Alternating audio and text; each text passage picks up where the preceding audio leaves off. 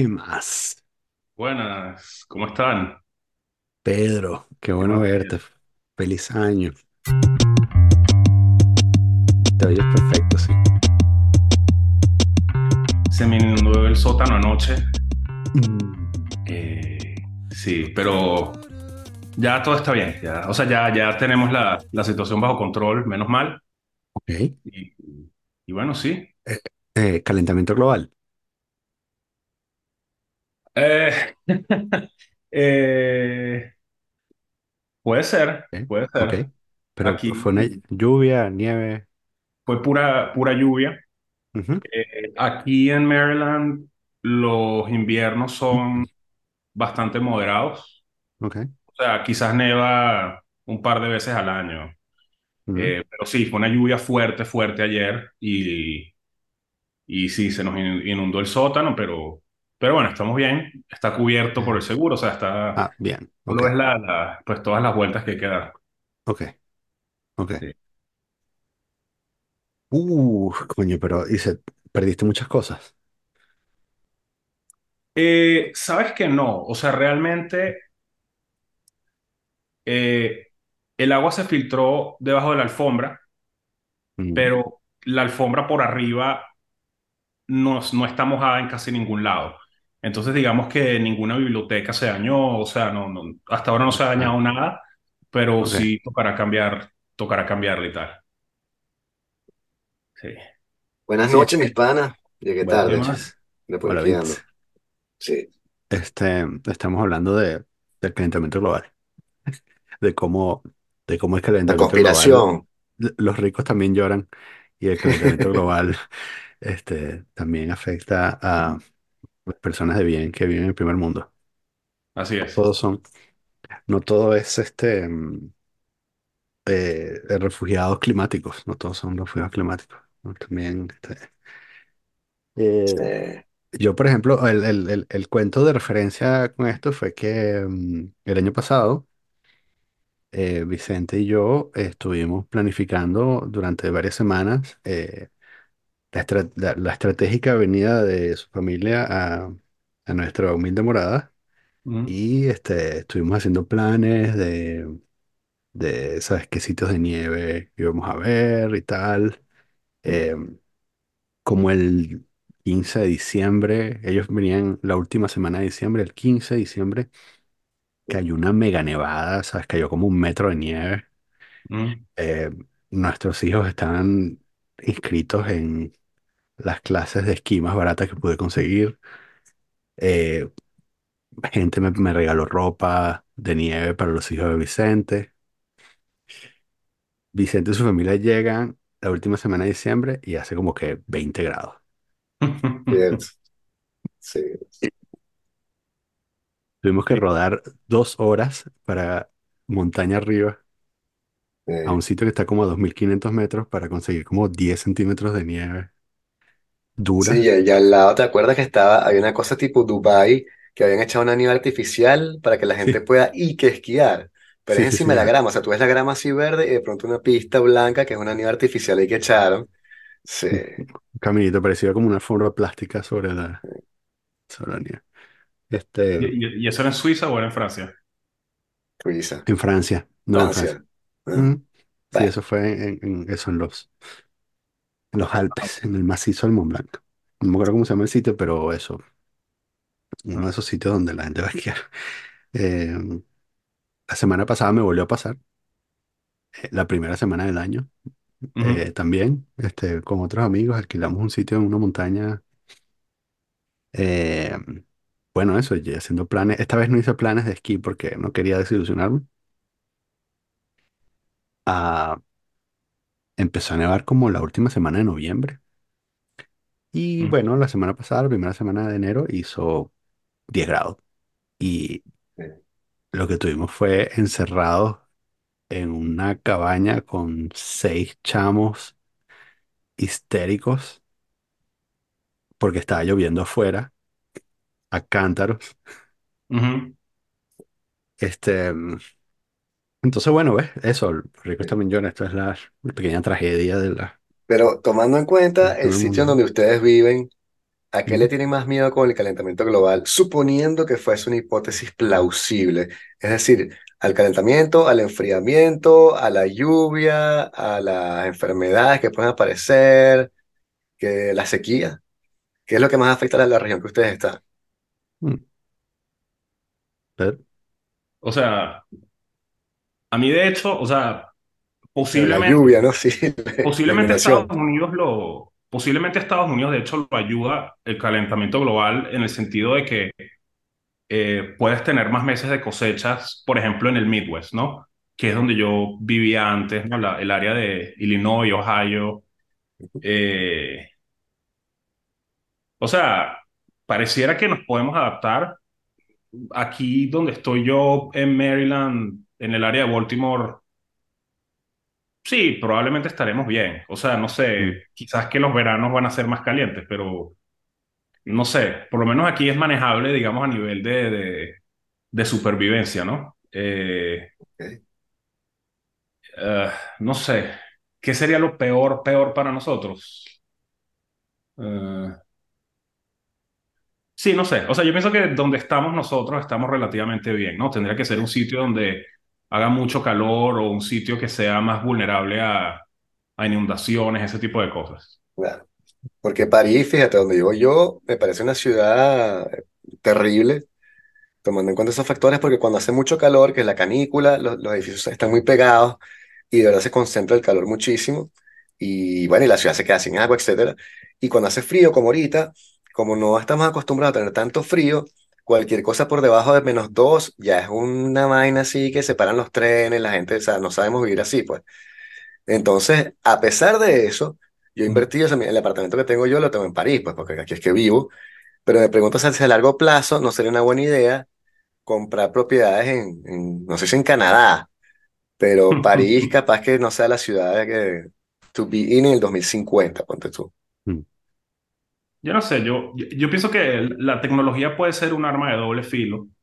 Eh, o sea, si tú te vas a un sitio tradicional donde siempre hace calor, la gente hace las casas con muy buena ventilación. Yo hace poco estuve Ujú, en el llano colombiano y, pero pues bueno, tú te vas a, no sé, por ejemplo, el núcleo de la Simón Bolívar en La Guaira y, o sea, la manera de construir es pues con buena ventilación, ¿no? Eh, en cambio, si tú te vas a un sitio como Arizona, en Estados Unidos, eh, pues por la tecnología que tenemos, la casa que tienes en Arizona quizás es igualita a la casa que tengo aquí en Maryland y pues no importa, ¿no? Porque eh, el, la- el aire acondicionado, el aire acondicionado es, se puede pagar y entonces la gente pues como que no, como que la arquitectura no está hecha, o sea, ya de por sí mucha de la arquitectura que tenemos no está hecha para el sitio donde está ubicada la casa, ¿no? Pues porque tienes calefacción, tienes aire acondicionado, etcétera. Eh, y sí, eso parece que es un problema en Europa, ¿no? Que como todo está hecho para el frío, cuando llega el verano es rudo porque la gente no tiene aire acondicionado, las casas tienen mala ventilación a propósito, ujú, eh, y eso es un, es un problema. Eh, yo no sé si eso pasa en Europa, pero en Estados Unidos hay sitios donde, digamos, eh, lo que se llama la inner city, mucha gente no tiene árboles en su, donde vive, ¿no? Y entonces la gente padece un calor horrible y muchas veces la gente se desmaya porque es que no hay sombra, ¿no? Pues no solamente que hay sol, sino que en el verano no- ni siquiera tiene sombra y entonces la gente, eh, ¿sabes? Se desmaya del calor. Eh, y hay sitios donde, por ejemplo, ponen autobuses para que la gente se suba para disfrutar un ratico de aire acondicionado. Eh, o sea, pienso que tenemos la capacidad de adaptarnos, ¿no? Ahora, ¿qué mm, tan soft landing eh, es nuestra adaptación? Pues no, no lo sé. O sea, creo que a nivel de supervivencia de los seres humanos, pues probablemente vamos a estar bien. Es más un tema de, bueno, no sé, ¿qué, qué pasa con los ecosistemas? O sea, eh, yo hace poco hablé con alguien que trabaja en un ministerio aquí en Estados Unidos y me estaba explicando que están analizando cómo van a migrar los animales, ¿no? Pues porque si, si, si se va calentando la tierra, entonces los animales van a migrar más al norte, pero eso no siempre es así porque, ¿sabes? Siempre hay barreras, hay competencia, hay... eh, o sea, yo, yo no me preocuparía tanto por la supervivencia de los humanos, pero sí, pues puede haber un daño al mm. ecosistema Y, o sea, eso me preocupa quizás más que pues, la supervivencia de, de, de- de nosotros como especie, ¿no? Sí, claro, o sea, yo tampoco soy tan apocalíptico en el sentido de que estoy seguro que algún ser humano sobrevivirá. Pero lo que me pregunto es en qué condiciones y, este, y qué clase de mundo. Porque bueno, tienes distopías como la, la de este Blade Runner 2046, ¿no? Que todo es un desierto y están comiendo gusanos. Sí, sobrevivieron. Pero bueno, también es una, una catástrofe que parece ser bastante evitable en cierto sentido, o, que, que incluso desde el punto de vista, porque es que en, en el calentamiento global se, se mezclan muchas cosas, está el discurso científico, en el cual se, se apoya mucha gente y puedes debatirlo, pero también hay como una especie de discurso filosófico o moral atrás, en el cual tiene gente, bueno, como yo, que te va a argumentar que el problema no está, o sea, el problema obviamente es un problema científico de calentamiento, pero que también es un problema en la forma en la que estamos consumiendo y que esa, ese, ese formato de que consume cada vez más y bota cada vez más desperdicio y consume más para crecer y la empresa tiene que expandirse cada vez más, está destinado a, a fallar, o sea, a llegar a su límite porque los recursos son infinitos y todo lo demás. Entonces, ¿sabes? Como decir, vamos a seguir así y la tecnología nos salvará. Es como que, bueno, pero de verdad queremos seguir así, porque no agarramos justamente esta oportunidad como con la pandemia para decir, bueno, pero ya va, capaz pues, tenemos que chance de cambiar. Estoy totalmente de acuerdo con eso. De hecho, yo, yo diría lo siguiente. Eh, o sea, sin duda alguna, la ciencia te está diciendo que estamos emitiendo demasiados gases de efecto invernadero, que eso no hay forma de que se absorba. Eh, ahora, la decisión sobre cuál es la mejor manera de lidiar con el tema del calentamiento global, eso no corresponde solamente a un criterio científico. Hay cosas que se salen del criterio meramente científico y eso incluye cosas como, bueno, eh, cuál es la manera más costo eficiente de hacerlo, cuál es la manera más políticamente viable de hacerlo. Eh, y claro, uno tiene que tener cuidado dónde dice esto, pues porque no es como para decir que la ciencia no vale de nada, pero lamentablemente, eh, donde está el gran debate, pienso yo, no es en si hay calentamiento global, sino cuál es la, mejor manera de hacerlo. Y yo de hecho diría lo siguiente sobre la, la economía moderna. Eh, hablamos mucho en términos generales de eficiencia, ¿no? Y nosotros siempre decimos, bueno, el capitalismo es eficiente. eh, no es lo mismo algo que sea costo eficiente a que sea eficiente en el uso de los recursos, porque eh, no sé si ustedes vieron, yo me acuerdo que salió un meme hace un par de años, eh, que era pues de chiste, pero era como, digamos, ¿no? Eh, extraes una fruta en Brasil, ¿no? Y te la llevas en barco a Tailandia y ahí la empaquetan con un yogurt y luego la llevan en barco de vuelta a Argentina y te la comes en Argentina, ¿no? Y entonces, eh, o sea, uno de los desafíos, pienso yo, del capitalismo moderno es que somos buenos teniendo lo que se llama costo eficiencia, que no es necesariamente eficiencia en el uso de los recursos, ¿no? O sea, hay como, por donde tú lo veas en muchos sitios donde hay como un desperdicio de recursos en el sentido de que hay, eh, eh, o sea, por un tema de minimizar, por ejemplo, mano de obra, tú transportas las cosas mucho más de lo que lo harías antes. Eh, entonces, bueno, eso... Eso tiene varias aristas. Eh, sí, no sé, son, son temas que son difíciles de discutir. eh, sí, sobre todo porque hay muy poca gente que habla sobre ese tema como realmente en serio, ¿no? Yo, yo diría que eh, mi crítica a, a cosas como, no sé, ¿cómo es que se llama esto? El, el foro de Davos, ¿no? Y, y ujú, el Foro Económico Mundial y, y todo esto Eh, quizás el- lo que yo le critico al enfoque de ellos es que quizás sus soluciones son muy como a nivel supranacional, ¿no? O a nivel de gobierno o a nivel de grandes corporaciones, ¿no? Y eso es algo que yo pienso que es criticable por varias razones. Eh, y sin embargo, si tú vas al otro lado, lo que tú ves del otro lado, pues ves gente que es muy poco seria, ¿no? Pues que, que todos estos temas de sustentabilidad se lo toman como que es una teoría conspirativa de que, no sé. Bill Gates te quiere obligar a que comas gusanos porque, no sé, tiene un plan malvado y qué sé yo. Este, pero sí, o sea, yo, o sea, sí, sí pienso que a nivel de cuando hablamos de algo como crecimiento económico, pues porque, digamos, venimos de un siglo XX donde quizás nuestro estándar de crecimiento normal fue lo que ocurrió entre los años 40, 50 y 60, ¿no? Que a esa época más nunca vamos a volver. Y entonces tenemos una, eh, tenemos una obsesión como por siempre crecer y crecer y lo normal es que la economía crezca al 4%. eh, y, y sí, o sea, es, es, es, es complicado. Eh, no sé si querían hablar por ahí, pues, pero no sé, o sea, tiene, tiene muchas aristas el tema. Eh, creo que alguna vez Mm, hemos hablado de, un poco de estos temas de agricultura, ¿no? Y, y pues no sé, eh, está por un lado la gente que tiene un planteamiento interesante que puede ser, bueno, podemos volver a la agricultura tradicional, que es una agricultura donde necesitas una cantidad absurda de mano de obra, ¿no? O sea, quizás necesitas que el 95% de la población se dedique a la agricultura, pero bueno, sería una agricultura sustentable, ¿no? O sea, sin, sin fertilizantes, sin pesticidas malos, sin... Ahora, ¿queremos volver a eso? Bueno, no lo sé, o sea, no sé, yo creo que todos somos felices viviendo como vivimos ahora, ¿no? O sea, vivimos la mayoría en una ciudad, eh, tenemos lavadoras, tenemos, o sea, o sea, ciertamente, pues el estilo de vida que tenemos ahora es algo que al- a lo que la gente no quiere renunciar fácilmente, ¿no? Y la verdad yo tampoco quisiera hacerlo, eh, a menos que fuera, a menos que me vendieran bien como, como el plan. Eh, pero ¿Has bueno, no sé. visto, tú has visto el video este de How to make a $1,500 sandwich in less than six months? Es un tipo... Pero eso es como, eso es como de, como de 2015, ¿no? Sí, sí, sí, es viejo. Sí, muy Exacto, que el bueno, tipo, sí, sí lo vi, sí lo que el vi. tipo hace, hace, el- hace un sándwich desde el, desde el sándwich de pollo desde cero y cuesta eso, 1.500 dólares eh, y, y si le metes lo- los costos de mano de obra son como 4.000 dólares, ¿no? Hacer un sándwich.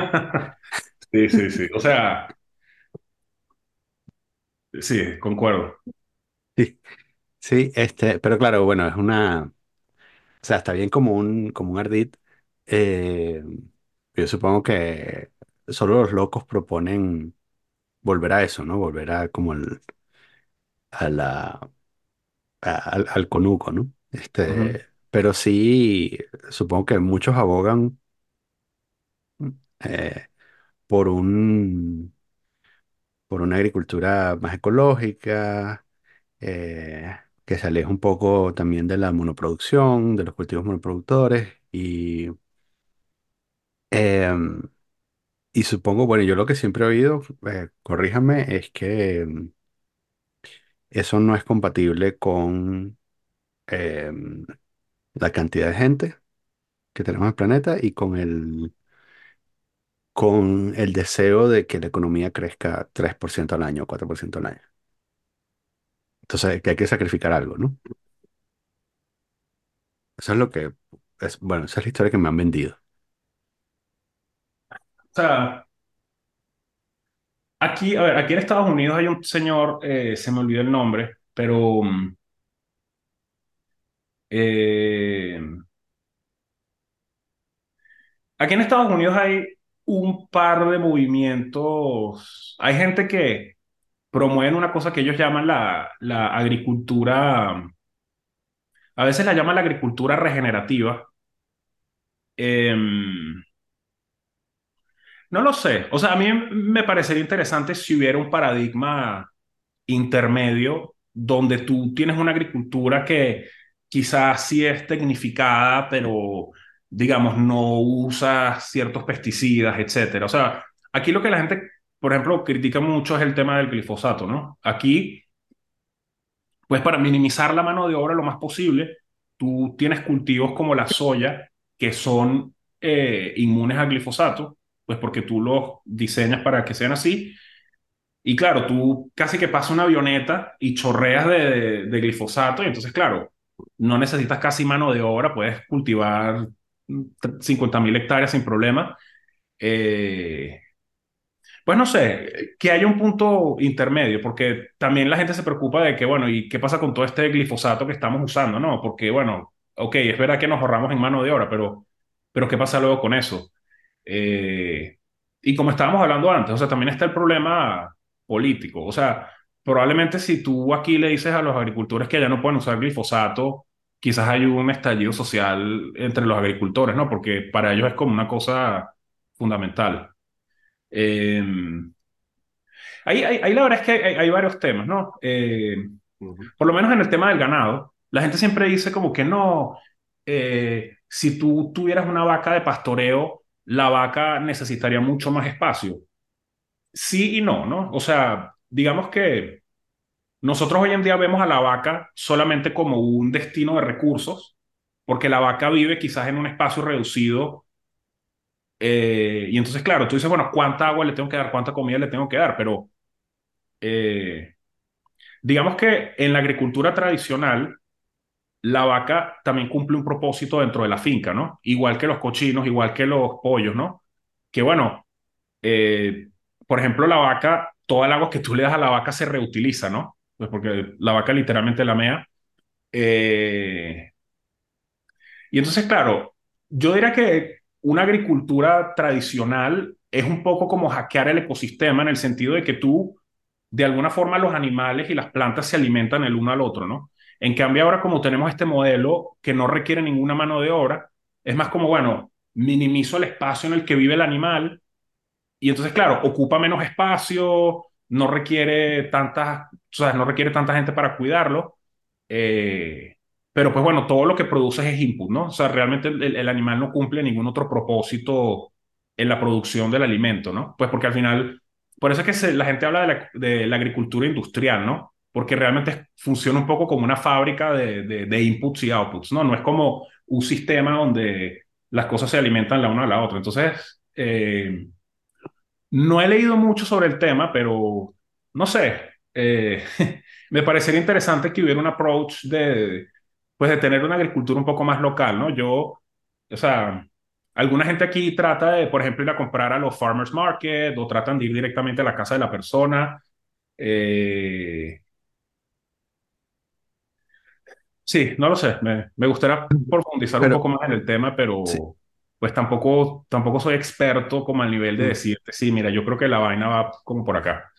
Pero volviendo a lo que comentaba antes, eh, lo que la amenaza que me han hecho a mí es que no puedes tener una, una hamburguesa de 3 dólares eh, a menos que tengas un galpón, ¿sabes? Tengas seis estadios de, de fútbol llenos de vacas, porque la economía de escala no te da para alimentar a tanta gente a, a 3 dólares por hamburguesa.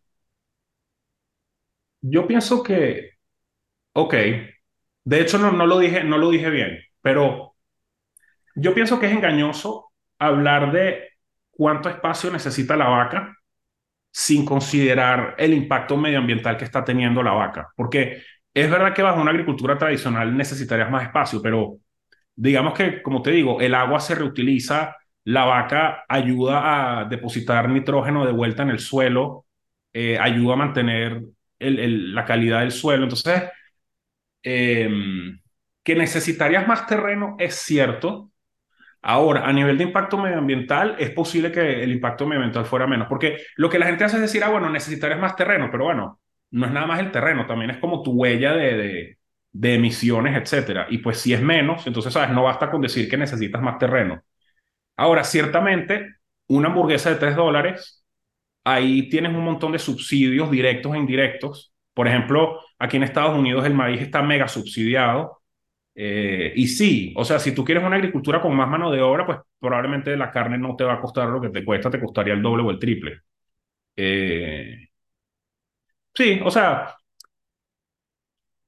pienso que hay buenos argumentos de lado y lado.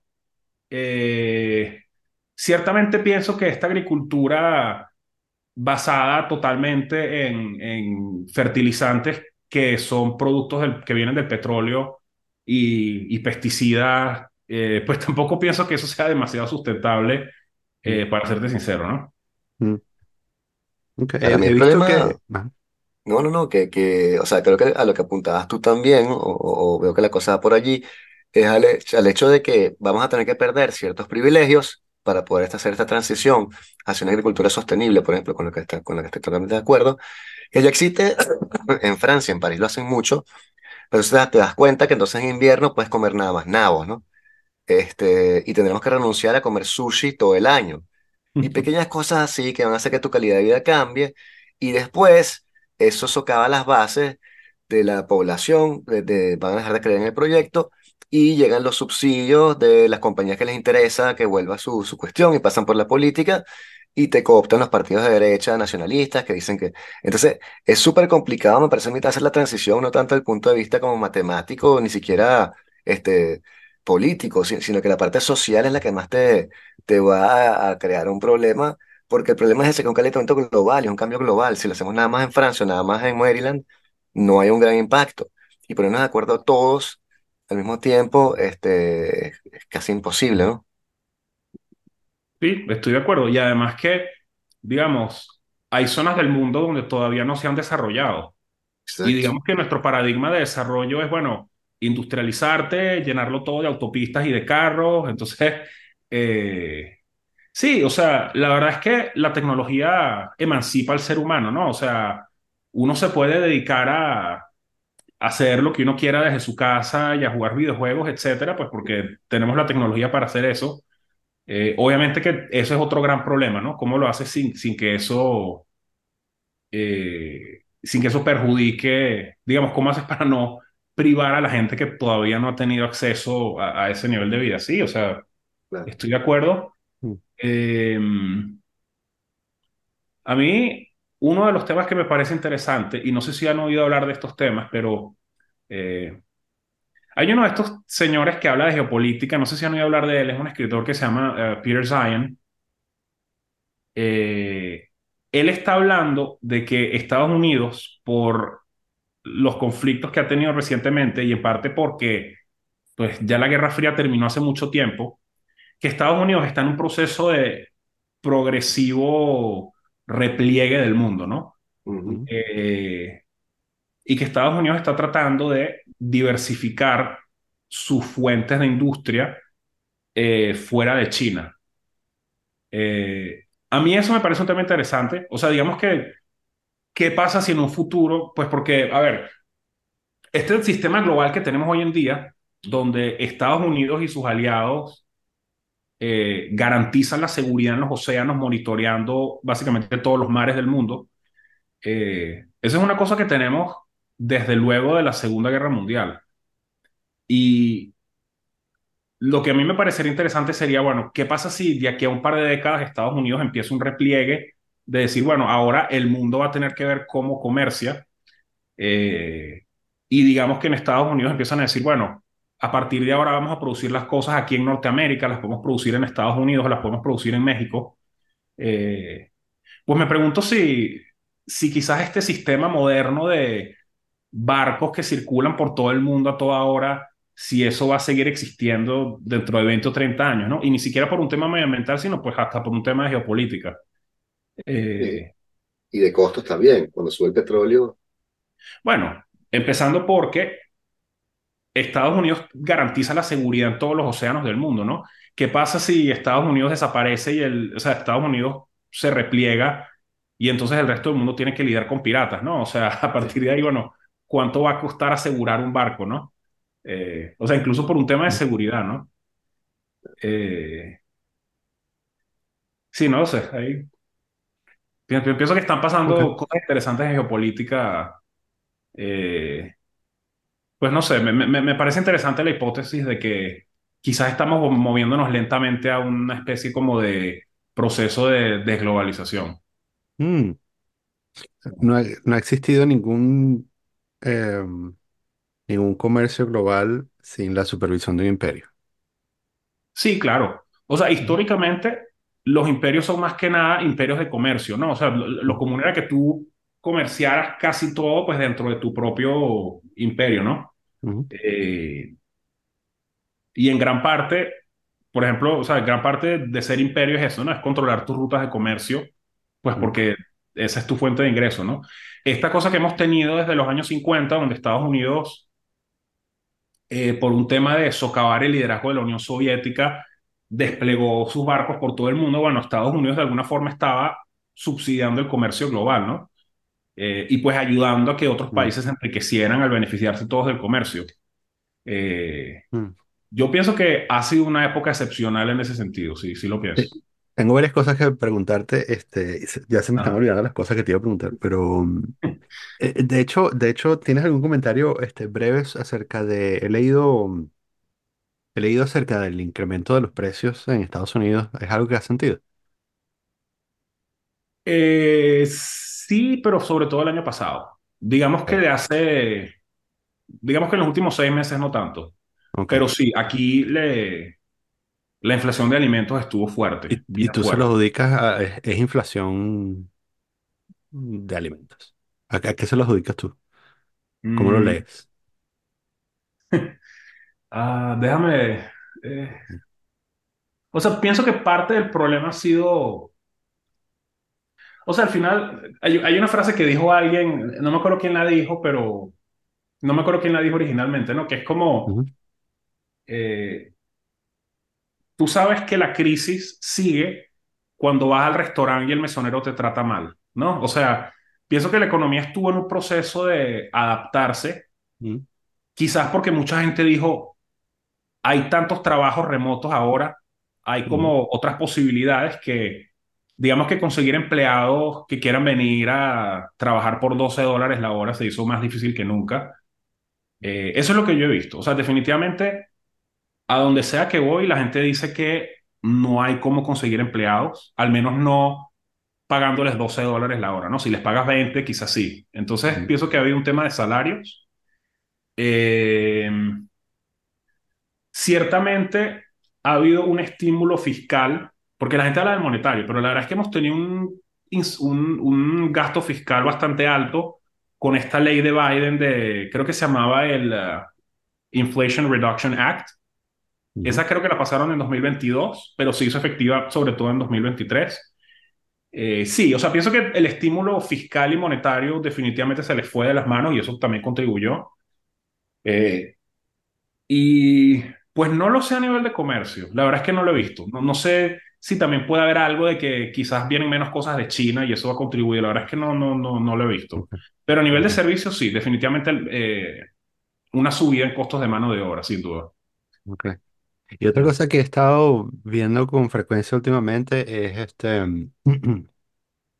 bueno, otra vez mucha gente hablando de la, del slowdown de la economía china. Ajá, Eh, sí, ah, supuestamente por ah, eh, una, una de las cosas que más interesantes que he leído últimamente, que no recuerdo quién se lo leí, fue mm, esto de que, mm, bueno, si tú uh,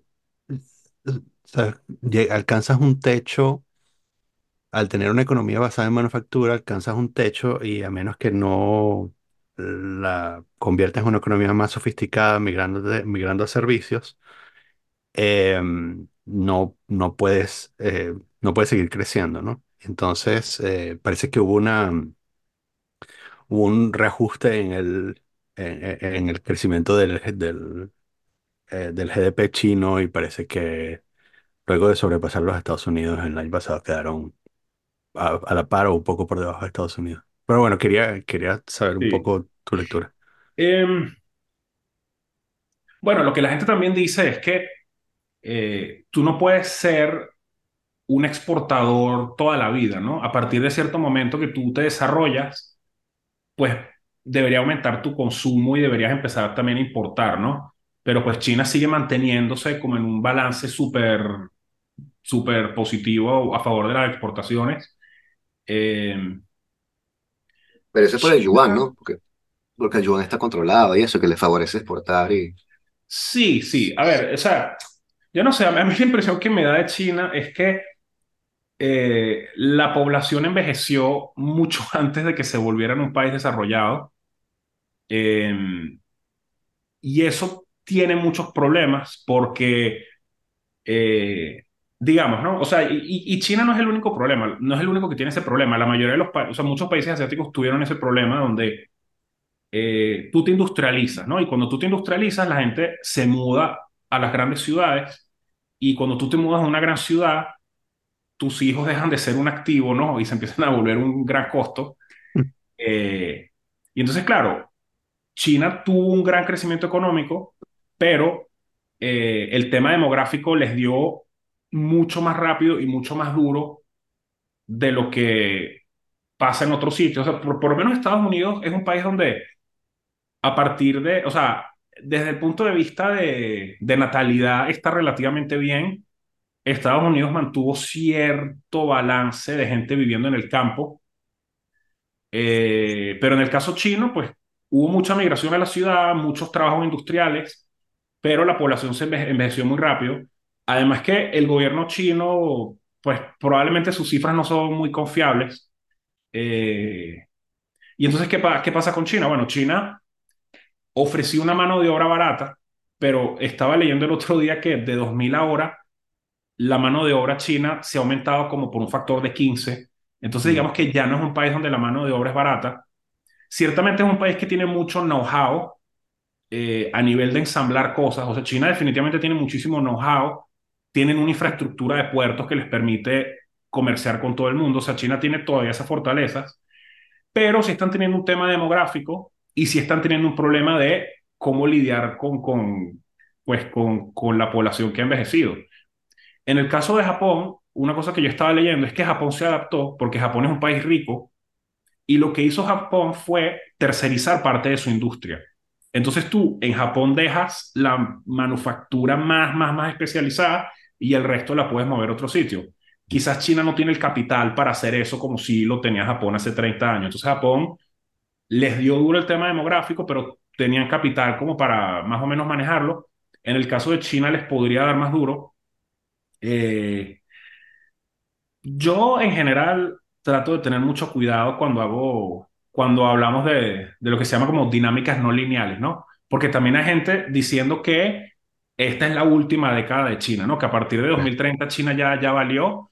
Mm, Eh, no me consta que eso sea así. Lo que he leído que alguna gente dice es que China todavía tiene población para que mucha gente se siga migrando a las ciudades para trabajos de manufactura. mm, Eh, o sea, es decir, tú todavía puedes correr la arruga. ¿Cuánto exactamente? Pues nunca se sabe, ¿no? Eh, yo la verdad siempre me acuerdo de algo como Venezuela, porque digamos que en Venezuela tú sabes que el gobierno lo estaba haciendo todo mal, pero digamos que si tú estabas en 2011, tú decías, bueno, ¿cuándo va a haber un colapso absoluto del gobierno? Porque quizás en 2011 tú decías, va a colapsar en seis meses, y bueno, lograron correr la arruga quizás como hasta 2015, 2016, ¿no? Entonces, pienso que China sí, están como teniendo varias limitaciones a nivel de mano de obra, pero pienso que tienen formas de, todavía tienen margen de maniobra como para seguir creciendo. O sea, que, que la población esté decreciendo no es necesariamente el, el fin del mundo. Por cierto que una cosa que, eh, una cosa que también está pasando en muchos sitios es que eh, la población en Europa del Norte empezó a envejecer quizás en los 80 Lo que pasa es que durante quizás esos, los primeros 20 o 30 años, tú tienes un aumento en la productividad. ¿Por qué? Porque tienes más edad, más personas en edad productiva. mm, Ahora ya en sitios como Rusia y Alemania, ya estás llegando a la parte más crítica donde ya se viene como el verdadero colapso poblacional y donde pues ya tanta gente se va a jubilar que pues vas a tener un déficit grave de, de gente de, de gente en edad productiva, ¿no?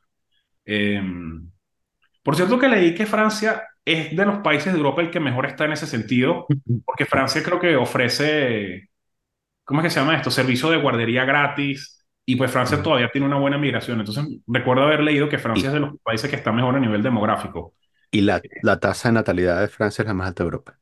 Sí, sí. Entonces, bueno, eh, sí, no sé. O sea, en el caso de China creo que están teniendo problemas.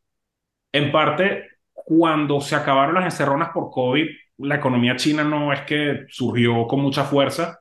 Mm, Eh, Pero pues no lo sé. O sea, todavía a China le pueden quedar varios años más de fortaleza. O sea, yo, yo no veo que sea inminente el, el colapso chino, ¿no? Sí. Sí, porque también, y lo, lo dice mucho también con el, ¿sabes? La crisis demográfica de Rusia. La edad promedio de Rusia es la misma edad promedio de Estados Unidos, la misma edad promedio de China. O sea que, a ver, Sí, eh, y que, sí, por, y que es menor a la de Francia. Alemania. Polonia, Ah, es hecho, menor, es menor, es menor que la de Alemania. Bueno, que la de Alemania, Sí, te lo creo. sí, bueno, Alemania, exacto, pero incluso la de Francia, la de Francia es como 41, la de Rusia es 39, si entiendo bien, y la Unión Europea en promedio es 43. Ahora, China y Rusia no, no reciben migración, ¿no? Entonces, claro, Sí, las proyecciones sí, para como Rusia o China son muy negativas porque ellos no reciben migración. claro, Entonces, exacto, sí, sí, eh, pues tú sabes. De hay hecho, alguien me estaba diciendo que quizás de aquí a 10 años, Mm, Brasil y Estados Unidos van a tener la misma edad promedio. mm, Entonces, mm, bueno, es un poco triste que en América Latina como que ya sí, la población se envejeció y pues sí, todavía no, no nos todavía no se desarrollados, pero bueno. no se arregla el peo. Este, si Sí. ya son adultos y no importa, aunque haya adultos, tampoco saben arreglar el peo. Sí, pero contribuimos a desarrollar otros países. Yo Ah, contribuí a bueno, desarrollar sí, Francia, chamo. claro, ¿Qué sí, sí, pasa? Sí, también. También, también. No, claro, es verdad. Este, y lo otro que, mm, este, que te quería preguntar, que es un cambio radical, un poco radical de tema, es este, bueno, la, una parte de Twitter está enloquecido porque este, hay rumores de que van a anunciar el primer ETF de Bitcoin. No he estado siguiendo ese tema. La verdad es que no, no lo Ok, he seguido mucho. bueno, parece que Primer Sí, NFT dijiste. no es ETF. ETF. Eh, explícanos, Pedro, qué es un ETF, por favor. Em, Exchange Traded Fund es un, es un mecanismo que te permite exponerte a una cartera de inversiones, pero es como si compraras una acción. Entonces, el más famoso es el SPY, que es un índice, es básicamente un ETF que te permite comprar el S&P 500. Ok, ok. Y entonces un ETF Bitcoin supuestamente sería una forma de que un inversor ah, que no está expuesto a cripto, pero que tiene alguna exposición a, a acciones normales, este, tradicionales, pueda comprar un poco de Bitcoin. Sí, claro. Am, eso es supuestamente el- como la premisa, ¿no? La razón de por qué. Si yo, eh, ujú, bueno, primero, eh, tengo que admitir que me equivoqué con Bitcoin en el sentido de que está mucho más alto de lo que yo esperaría, dado que se acabó el estímulo monetario. Eh, me ujú, sorprende que Bitcoin esté al precio al que se está transando. ujú. Eh, no tengo una postura, pues bueno, sí, el que quiera invertir su, su cuenta de jubilación en eso me parece bien. Eh, no lo sé, bien, por ellos. O sea, yo la verdad no soy optimista con las criptomonedas en el largo plazo por, por varias razones. No sé si alguna vez hemos hablado de esto, pero eh, No, no, eh, dinos. Eh, eh, sí, sí, hablamos un poco, pero y, y recuerdo tu pesimismo, pero, sí. pero sí, pero, pero bueno, la gente, la gente cambia, ¿no? Yo solo tengo una pregunta, que es este, como, como personaje lambda así, que va por la calle, ¿cómo este nuevo ETF o como sea que se llama, cómo me dices tú que no es el nuevo NFT, el nuevo Crash, la nueva vaina en la cual voy a meter mi plata y lo va a perder dentro de seis meses? No, no, no, no, no, eso no, no. Exacto, o sea, eh, parte del tema es que tú para emitir un ETF necesitas aprobación, creo que de la eh, Securities and Exchange Commission. Ok. Entonces, es una cosa que está como bien regu- regular- regulada. Eh, no tengo idea de en qué están invirtiendo. Supongo yo que puede ser una cartera de compañías relacionadas a Bitcoin. La verdad es que no estoy informado, pero obviamente que cuando tú tienes un ETF está mucho más regulado, no tiene nada que ver con un NFT. Eh, se va a transar en cualquier exchange, o sea, es una cosa que tú vas a poder transar en, en, el- el- en la bolsa de Nueva York, donde sea. Eh, no, ciertamente eso le da muchísima más legitimidad a Bitcoin, al punto de que sí, mucha gente que quizás no tenía la forma legal de hacerlo, ahora lo puede hacer. Eh, tú sabes que por lo menos los fondos de inversiones, o sea, la gente que maneja, digamos, cuentas de jubilación, está muy regulado el tipo de productos en los que ellos pueden invertir. Entonces, ahora que ya se trata de un ETF, pues claro, eh, es mucho más fácil par- participar ahí. Entonces sí, es Como, una, una victoria para Bitcoin definitivamente. sí, lo, lo que he leído es como que, ¿sabes? Como la ruta de entrada para los normies, Ajá. para, para comprar Bitcoin, ¿no? Para exponerse a Bitcoin. De hecho, primicia, pongamos la fanfarria de Benevisión. Eh, acaban de aprobarlo. La SEC acaba de eh, darle luz verde a, a algunas compañías de inversiones para ofrecer spot Bitcoin en, en forma de ETF. Y lo estoy leyendo en el sitio de la SEC. O sea que... Ah, pero es spot Bitcoin. O sea que el precio, el precio del ETF está como indexado a la indexado al de precio, eh, exactamente. Ah, pero está bueno. Ah, entonces me equivoqué. Yo pensé que era otra cosa. Ah, no, pero está bueno. Ya ¿Y por qué? Porque eso es bueno. Em, bueno, porque yo supongo que si alguien quiere comprar Bitcoin, lo que le interesa es indexarse a la cotización de Bitcoin, no, no quizás una empresa que transa Bitcoin, sino algo que esté como directamente indexado al valor de hoy del Bitcoin. sí. Lo que, lo, lo que solía hacerse, o sea, algunas personas, por ejemplo, hace que sea un par de años o más, compraban acciones de Coinbase, que es un exchange, ¿no? Entonces tú, Sí. o sea, tu, tu lógica es que si cripto está subiendo, tú compras acciones y eso es como una especie de proxy ujú, de- del precio del- de las cripto, ¿no? Pero aquí, eh, o sea, la idea justamente es que estás es casi literalmente comprando Bitcoin, pero no exactamente comprando ujú, Bitcoin porque no es tuyo, pero es una acción que, rep- que tiene el precio de un Bitcoin y lo puedes cambiar, lo puedes vender por otra acción que tiene un precio en Bitcoin y claro. no, tiene, no tienes que encontrarte con un tipo de un callejón Mm. eh, ni lidiar con esta, con todas las complicaciones que tiene asociadas a, a, a Bitcoin, sabes, tener la cartera y todo eso, sino que sencillamente en el mismo sitio donde tú compras acciones, compras un ETF de Bitcoin. Bueno, también se me, también se hace más fácil venderlo en corto. Les digo, para el que quiera. Ah, y venderlo en corto, claro, exacto, apostar en contra del Bitcoin, que es una cosa que, que es terriblemente complicada de hacer. eh, Yo no, yo no tengo una forma de hacerlo. Creo que en Binance se podía, pero creo que ujú, alguna vez traté en Coinbase y no me dejaba o no aprendí a hacerlo, no lo sé. Alguna vez se me ocurrió yo vender en corto Bitcoin y no lo hice, pero ujú, ahora pues va a ser más fácil con eso. sí. Y eso en teoría le da estabilidad, ¿estoy equivocado? Mm, Eh, yo no sé, o es que tienes las fuerzas del mercado a favor y en contra, ¿no? yo, yo no sé. La, la- la- la verdad es que eh, yo no sé si a ustedes les pasa. eh, bueno, primero yo pienso que el Bitcoin se, es un poco funciona, o sea, pienso que la comunidad Bitcoin a veces funciona un poco como un culto Sí, y discutir Bitcoin es difícil porque no se parece a ningún activo que sí. uno conozca, o sea, no se parece como a nada. Y a veces cuando tú discutes con alguien que defiende Bitcoin es complicado porque a veces te lo venden como que es una acción, a veces te lo venden como que es una commodity, a veces te lo venden como que es una moneda. Eh, yo definitivamente no pienso que sea un instrumento de renta variable, pues porque no, no paga dividendos. Eh, pienso que como moneda no veo que funcione muy bien como moneda, porque, digamos, eh, una de las cosas que hace que las monedas consolidadas sean súper estables en el tiempo es lo que la gente llama límites de arbitraje. Y pues para explicártelo sencillo, no sé, digamos que un día el franco suizo se reduce a, a la mitad. ¿Qué pasaría? Bueno, pues probablemente la gente de Francia pues se iría a Suiza a comprarlo todo y entonces se nivela rápidamente. ¿Por qué? Porque las grandes monedas, primero que nada, tienen curso, son de curso legal en su país, la gente gana en esa moneda, la gente paga impuestos en esa moneda, etcétera. Los salarios están indexados al valor de esa moneda.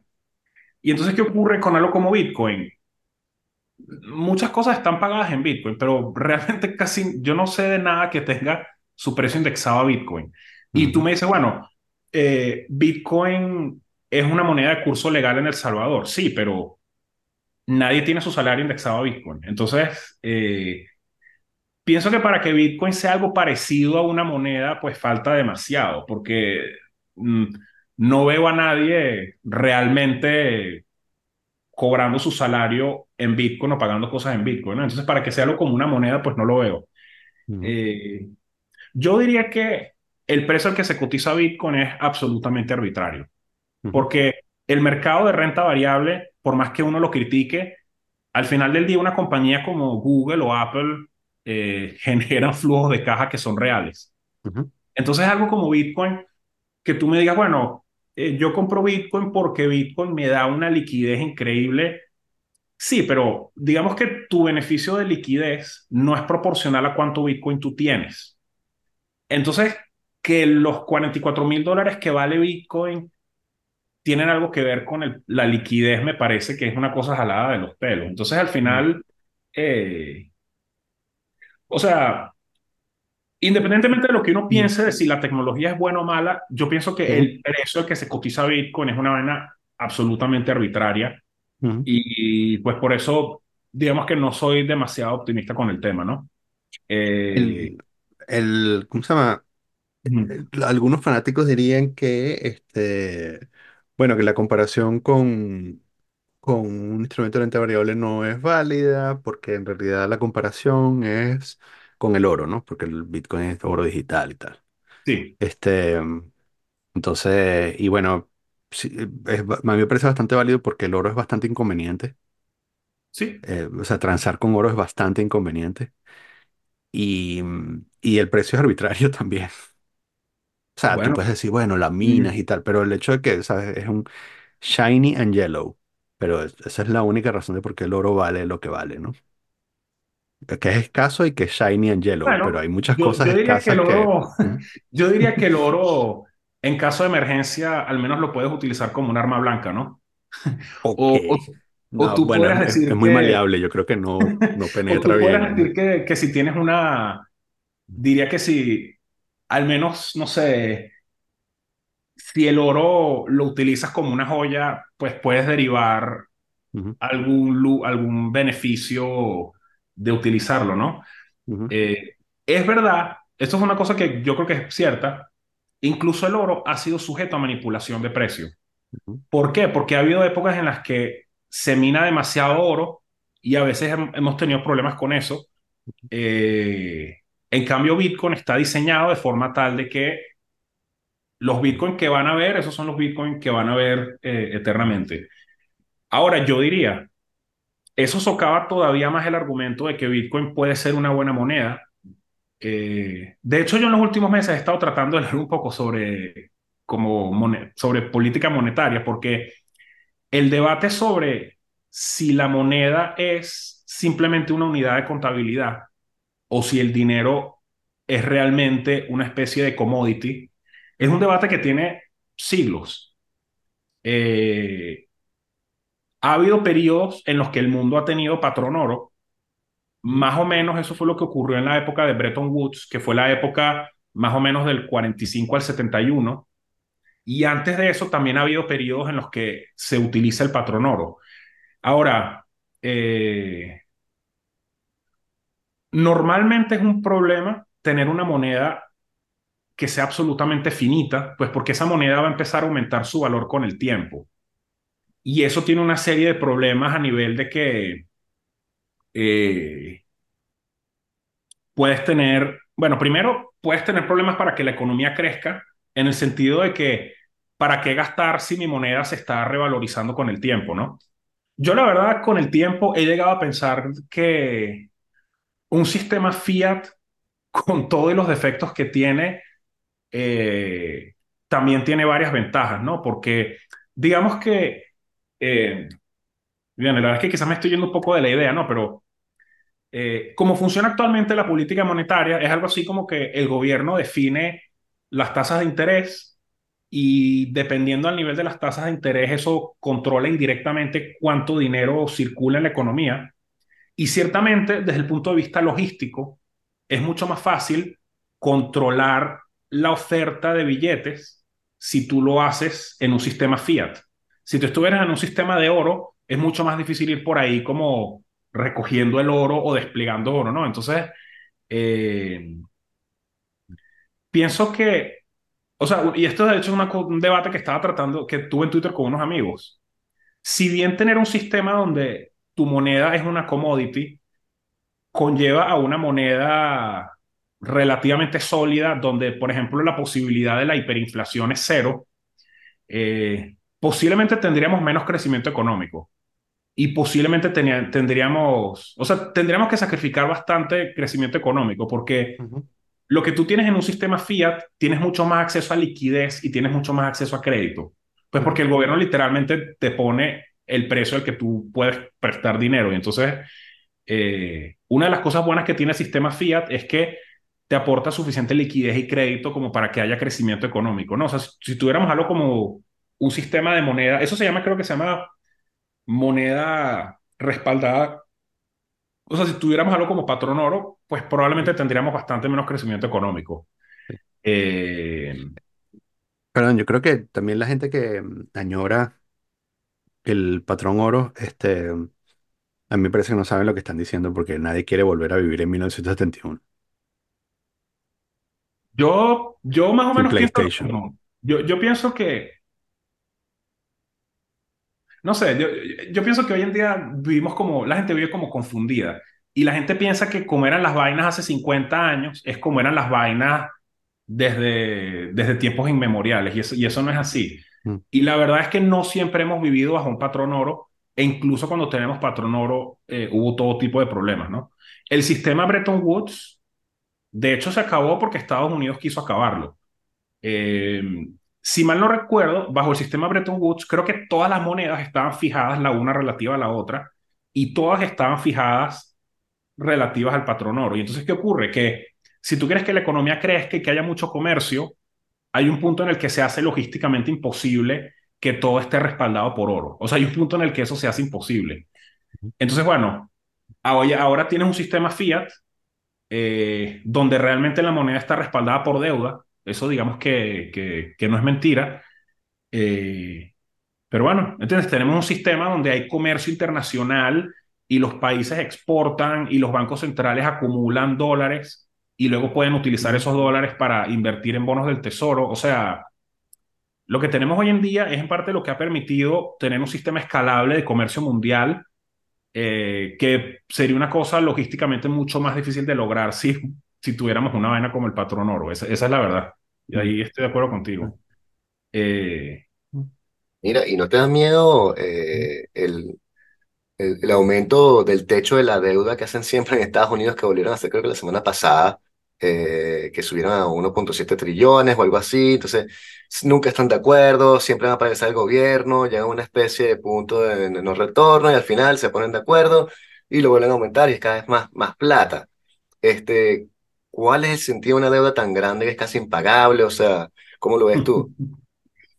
eh, sí, la verdad es que sí me preocupa. O sea, por lo menos la, la deuda de Estados Unidos subió de 20,35 billones de dólares. O sea, estoy hablando en español, ¿no? En inglés se dice trillion. Ujú, Eh, y fue realmente en un lapso de poquitos años. O sea, sí, eso la verdad sí me preocupa. Me preocupa sobre todo la tendencia. eh, hemos tenido años donde el gobierno tiene déficit de 3 billones de dólares. O sea, ciertamente sí me preocupa. Eh, pero como todo, ¿no? O sea, hay que ver hasta qué punto se puede correr la arruga, ¿no? Eh, yo sí estoy de acuerdo con que tenemos que hacer algo para, para controlar el, el gasto gubernamental. O sea, definitivamente esto no va a ser sostenible por siempre. Eh, la verdad es que Estados Unidos está en una posición privilegiada porque Estados Unidos básicamente puede escoger la tasa a la cual endeudarse, desde que es una cosa que no puede hacer casi nadie. mm. Eh, pero a la vez, eso es lo que está haciendo que Estados Unidos se endeude a un ritmo que es absolutamente insostenible. Eh, ¿hasta dónde pueden llegar? No lo sé. Supongo que ahora la deuda de Estados Unidos debe estar como en, probablemente como 150% del PIB, algo así supongo.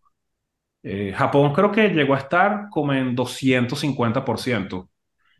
Eh, no sé, estas son cosas de percepción. O sea, la verdad es que al sol de hoy, Estados Unidos sigue siendo eh, Estados Unidos sigue siendo el mejor sitio para, para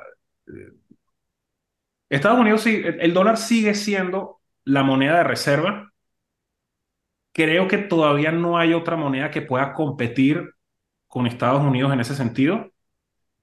Eh, entonces, bueno, creo que mientras ese sea el caso, mm, quizás no va a reventar el problema de la deuda interna aquí en los Estados Unidos, ¿no? Mm, Eh, ¿qué pasa si en un futuro aparece otra moneda? Mm, o sea, sí, desde- en Estados Unidos se podría venir algo feo, definitivamente le tienen que poner un parado. Eh, ciertamente no me gusta cómo se manipula políticamente el tema, ¿no? Porque normalmente lo que ocurre es que los republicanos dicen, bueno, pero me tienes que dar tal cosa, ¿no? Y hasta que no lo hagas, pues no te sube el techo y entonces el gobierno cierra por unos días. Eh, Sí, sí me preocupa. O sea, pienso que tiene muchos problemas el tema del, del techo porque se politiza y se usa de mala manera, Mm, pero me parece que en el largo plazo no es mala idea. O sea, me parece que es buena idea no normalizar que el gobierno pueda endeudarse lo que le dé la gana. O sea, pienso que es importante al menos como ser capaz de limitarlo porque pienso que eso reduce tu, tu, tu riesgo sistémico. mm, Eh, Pero sí, o sea, al, sol de hoy Estados Unidos su deuda sigue siendo sustentable. Ah, es que eso era lo que quería decir antes, claro, porque les está hablando de la deuda. Una de las grandes razones por las que el dólar sigue siendo la moneda eh, de reserva es que toda esa moneda está respaldada por bonos. Porque ¿qué ocurre? Los países que exportan acumulan sus dólares y al final tú, en parte tú, ¿por qué transas en dólares? porque el mercado de tesoro de, de, de bonos de los Estados Unidos es el mercado más líquido que hay. Y entonces todo el mundo confía en ese sistema. ¿Por qué? Porque tú acumulas dólares y bueno, mientras acumulas dólares también puedes comprar bonos de los Estados Unidos, que es como el instrumento más confiable y lo sigue siendo. Eh, entonces sí, yo pienso que no hay nada inminente, pero sí pienso que, que la tendencia es preocupante. mm. La caída del imperio. A, principios es que del... Sí. Es que eso, eso es una de las vainas que yo me da risa porque no sé si vieron que hubo una cumbre del BRICS el año pasado, ¿no? Y entonces, no, es vaina. iba.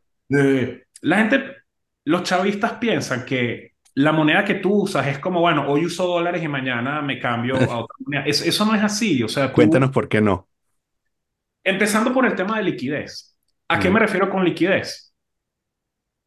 Una corporación puede comprar todos los dólares que le dé la gana y eso no mueve el precio del dólar.